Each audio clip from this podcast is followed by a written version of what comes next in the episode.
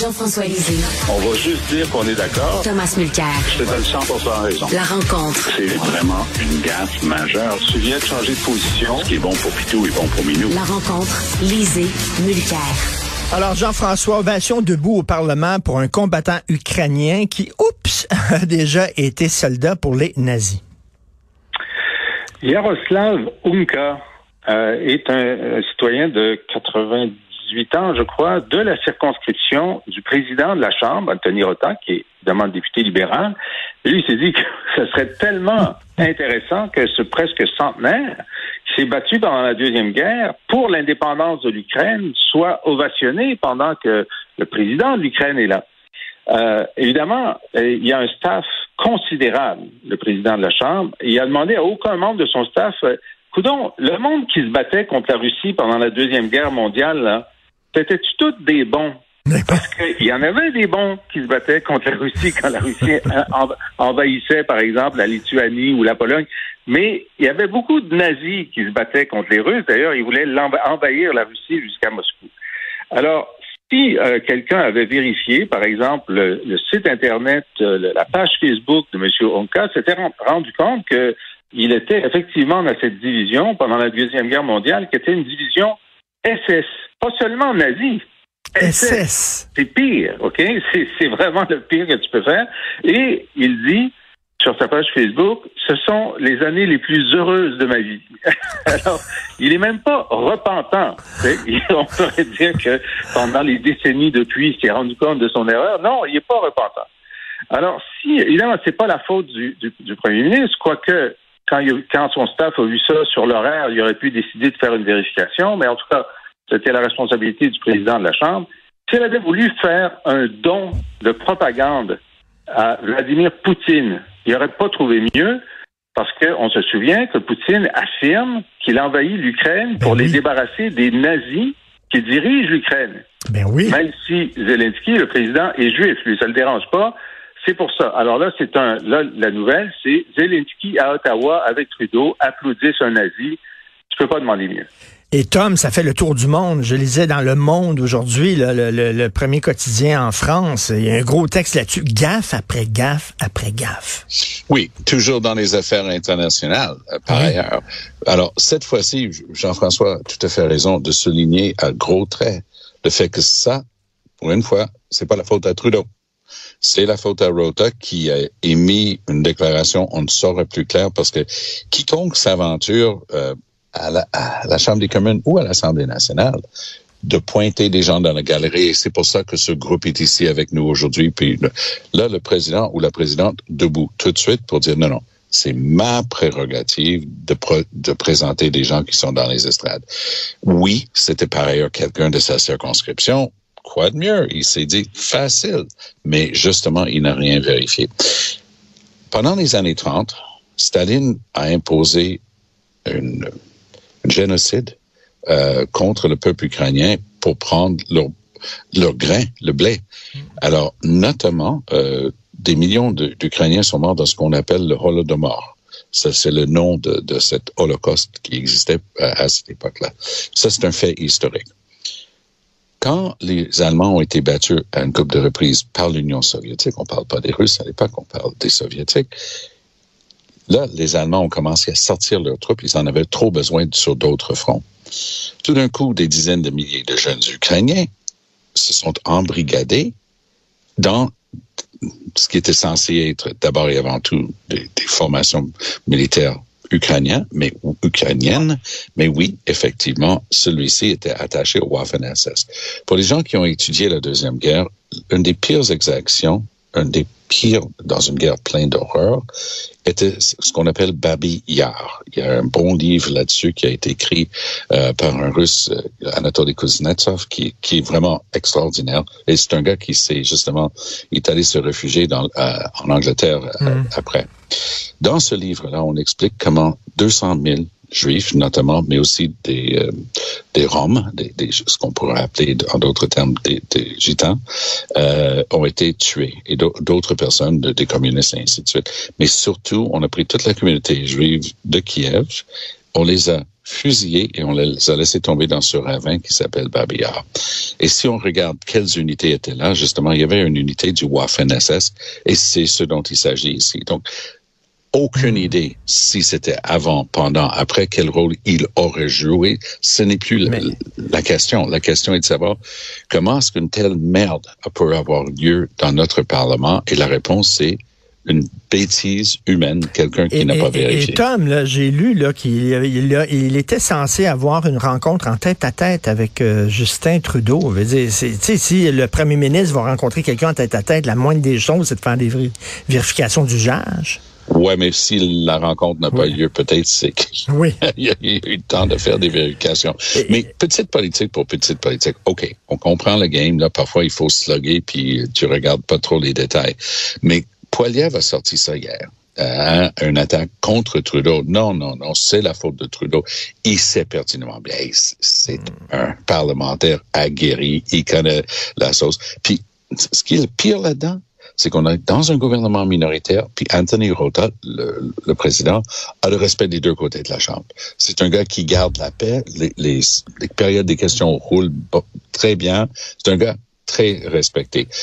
En temps normal, j'aurais dit que ce gars-là euh, aurait été obligé de, de, quitter sa fonction. Mais en par parlement minoritaire, je pense qu'il va pouvoir s'accrocher. Mais c'est quand même un, un c'est un œil au beurre noir pour ah le oui, Canada. Tout à fait. Dans une et, semaine et, où on n'a pas arrêté d'avoir des œils, un œil au beurre noir sur toutes sortes de sujets différents. Jean-François, parlant de Zelensky et de l'Ukraine, aujourd'hui, le lundi, euh, c'est la, la, la, le jour de sortie là, de, du magazine The Economist et euh, l'édition d'aujourd'hui, sur la page couverture, on voit le drapeau ukrainien et c'est écrit Time to Rethink.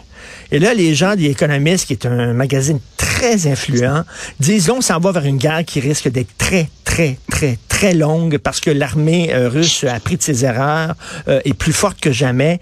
Et là, il est peut-être temps de dire à M. Zelensky de faire des compromis. On dirait que le vent est en train de tourner, Jean-François, concernant cette guerre.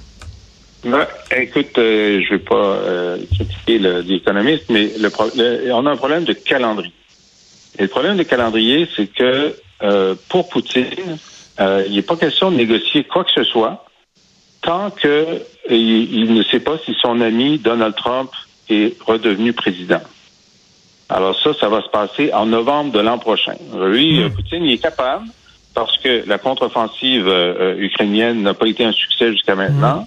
Donc, il dit, je suis capable de tenir mes lignes, moi, de toute façon, jusqu'à ce, quand, jusqu'à ce que Trump vienne. Puis quand Trump va arriver, lui, il va arrêter d'envoyer des munitions à l'Ukraine. Alors là, ça va être le temps soit de rentrer dedans, soit de négocier que tous tout les territoires que j'ai deviennent un territoire russe. Alors, donc, c'est ça le, le, calendrier. Malheureusement, il est comme ça. Euh, Tom, euh, The Atlantic, tu connais, un magazine de gauche, hein, The Atlantic, gros texte en disant, ben là, euh, écoute, là, on peut pas s'en aller sur une guerre comme ça, il va falloir rethink, il va falloir peut-être pousser Zelensky à faire des compromis. Même chose avec des économistes, le vent tourne. C'est pas tellement que le vent tourne, c'est que les gens regardent la situation et le, le discours et de Trudeau et de Zelensky était absolutiste pas question de céder quoi que ce soit, c'est comme ça. Mais si on prend au sérieux le besoin d'avoir la paix, il faut comprendre que toute négociation de paix va nécessairement impliquer des compromis. Alors, pour moi, la chose qui exigerait dès le départ une conversation entre adultes, c'est la Crimée. La Crimée mmh, mmh, est le mmh. site des deux plus grandes bases navales pour la flotte russe. C'est pas vrai que les Russes vont céder la Crimée. Tu me diras, mais ça faisait avant partie de l'Ukraine. Oui, jusqu'à la fin des années 80, début des années 90, avec l'effondrement de l'Union soviétique. Mais lorsque Khrushchev a donné Ukraine, euh, la Crimée à l'Ukraine sur les cartes, la cartographie, c'était toute l'Union soviétique, ça ne changeait rien. Donc les Russes aujourd'hui disent, euh, pensez-y même pas. Et ça, je pense que c'est un exemple parmi d'autres où il va falloir trouver une solution à ça. Ça ne peut oui. pas continuer. Et je suis horrifié par les crimes de guerre commis par les Russes. Toute personne qui regarde ce qui se passe sait que lorsqu'on largue intentionnellement des missiles dans la place du marché d'une petite ville ukrainienne, on vient de commettre les pire crime de guerre. C'est sanctionnable, c'est punissable. Il faut être vraiment euh, prêt aller jusqu'au bout pour amener ces gens devant la justice.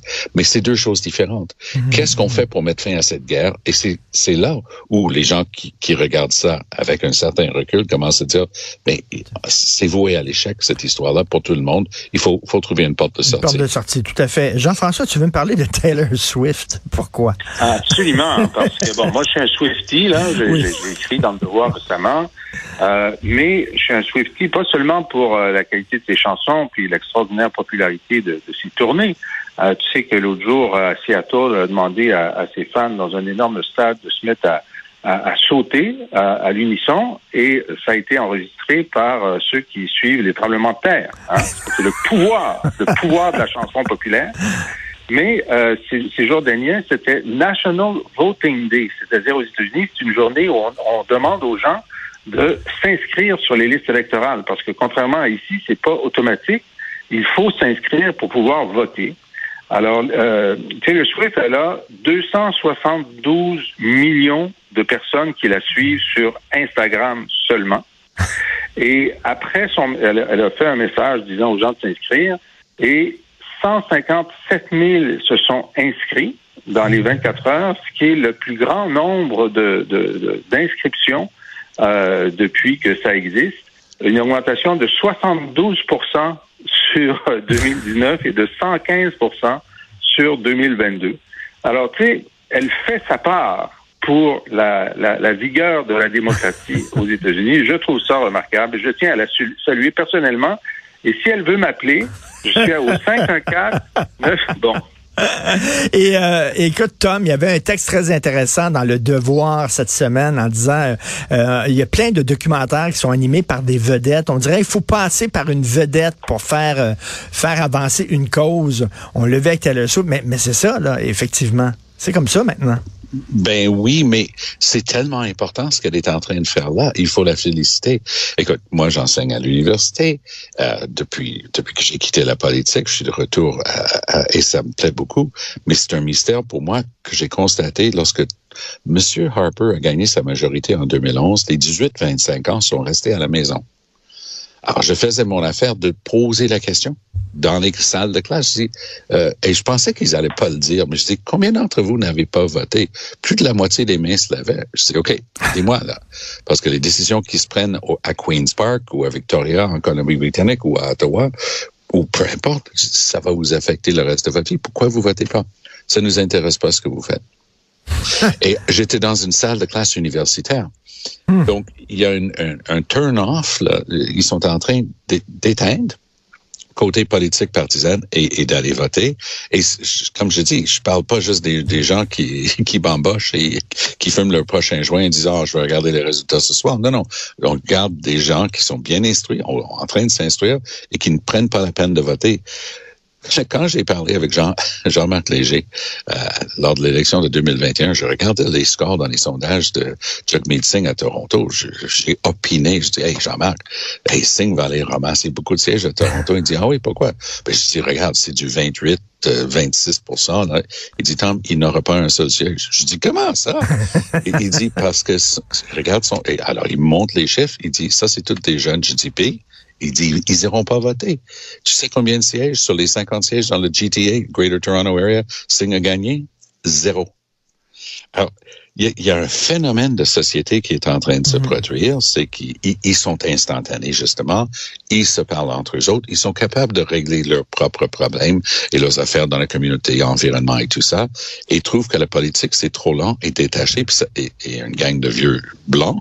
Et ils disent, ça m'intéresse pas. Alors, moi, j'essaie toujours dans les cours de les convaincre. Trouve au cours de la prochaine année, assiste à une réunion, peu importe la formation politique, que ce soit au niveau municipal, provincial, assiste à une réunion politique, au moins pour savoir qu'est-ce qui se passe et avoir hmm. la possibilité de te brancher là-dessus.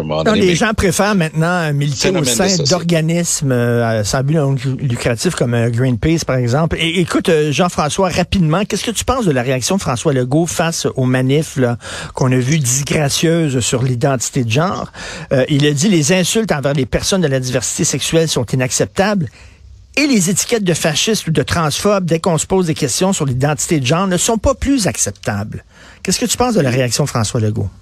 Ben, écoute, je pense que c'est la meilleure euh, réaction de la semaine parce que pendant qu'il faisait ça, on avait des mauvaises réactions. Par exemple, euh, Maxime Bernier, qui était à la manif, qui a dit les personnes trans, ça n'existe pas. OK? Hmm. Alors ça, franchement, euh, ben on va t'en présenter, OK? Et ensuite, de l'autre côté, il y a Justin Trudeau et Valérie Plante qui ont hmm. dit ces manifestants-là, c'est des transphobes, des homophobes, des biphobes, c'est de la haine. Ben, il y en avait de la haine, mais c'était pas tous, tout ça. Je veux dire, il y avait des gens qui avaient des, des, euh, des, des, des questions légitimes. On en a parlé euh, ensemble euh, récemment sur est-ce que les parents doivent être informés, doivent pas être informés de ce qui se passe lorsque leur enfant change de prénom à l'école. Bon. Et donc, je trouve que la réaction de M. Legault était la meilleure en disant on n'aime pas les, les, les, gestes de violence verbale qu'on a vus. Il faut arrêter de s'invectiver des personnes raisonnables peuvent discuter de ça de façon raisonnable. C'est ce qu'il fallait dire. Euh, Tom, est-ce que tu trouves pas que c'est pour ça que les gens euh, aiment François Legault? Pour ce, ce, il est tout le temps comme au centre, contre les extrêmes, le gros bon sens. Qu'est-ce que tu en oui, penses? Un, un, il est singulièrement bien avisé, bien conseillé. Il écoute les bons conseils qu'il reçoit sa politique est informée par des focus groups, par des sondages et par d'excellents staff autour de lui, mais aussi par le fait qu'il a 40 ans d'expérience dans la chose publique, puis il a déjà été ministre de l'éducation, ministre de la santé. Il a touché à toutes ces questions-là bien avant de devenir chef de parti. Il, sait comment ça marche. Il sait il sait se mettre dans, dans la peau du, monde ordinaire parce qu'à à certains égards, avec son background à lui, mais il vient d'une d'une famille euh, entre guillemets ordinaire. Tu sais, il vient pas de la, la, la haute, les hautes sphères de la, la, société québécoise. Donc, il a ce côté, ben, on hisse les épaules, on, hmm. on parle avec le gros bon sens euh, qu'il a.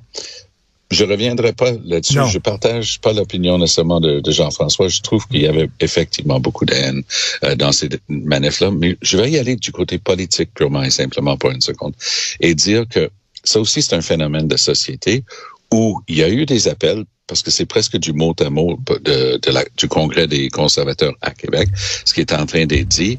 Et ce que je trouve très intéressant comme quelqu'un qui observe la politique québécoise et canadienne, c'est que je me rends compte que c'est en train d'avoir une portée avec des gens qui ont des valeurs personnelles conservatrices et qui n'étaient pas dans le giron des conservateurs avant. Beaucoup de ces communautés culturelles-là parce qu'ils prêchent d'inclusion et tout ça, étaient beaucoup plus proches des libéraux de Justin Trudeau. Et maintenant, sur ce dossier-là, c'est ce qu'on appelle en anglais un wedge, wedge issue. Hein? C'est un sujet qui divise beaucoup. Et ce qui est intéressant, c'est que les conservateurs de Poilievre ont réussi à se mettre avec un côté de ce débat-là, mm. et c'est en train de lui attirer beaucoup de votes. Chose mm. fascinante, quand tout ça, ça a eu lieu la semaine dernière, non seulement Poilievre n'en a pas parlé, mais c'est public, il a ordonné à ses troupes de ne pas tweeter, de ne pas retweeter, de ne pas en parler. Hmm. Donc, il, fait comme Doug Ford. Il regarde le train passer, il se dit, est-ce que j'embarque ou pas? Hmm. Et il reste à voir. Ah, ça, hmm. va être politiquement très intéressant de suivre.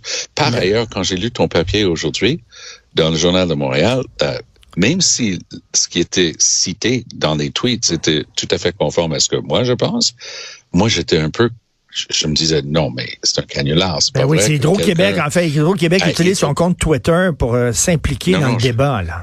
Non, non, regarde, moi, je, trouve ça archi important, ce débat-là. Moi, je ben sais de quel côté je me situe dans ce débat-là. Je me situe du côté de ce qui a été écrit par Hydro-Québec, entendons-nous bien. Non, c'est... Mais je suis capable aussi de dire, mais je m'excuse, mais t'es une société d'État. Qu'est-ce que tu fais en train de te positionner là-dedans? C'était vraiment surprenant. Ah oui, tout à fait ahurissant. Merci beaucoup à vous deux. Merci. Salut. Merci. À demain.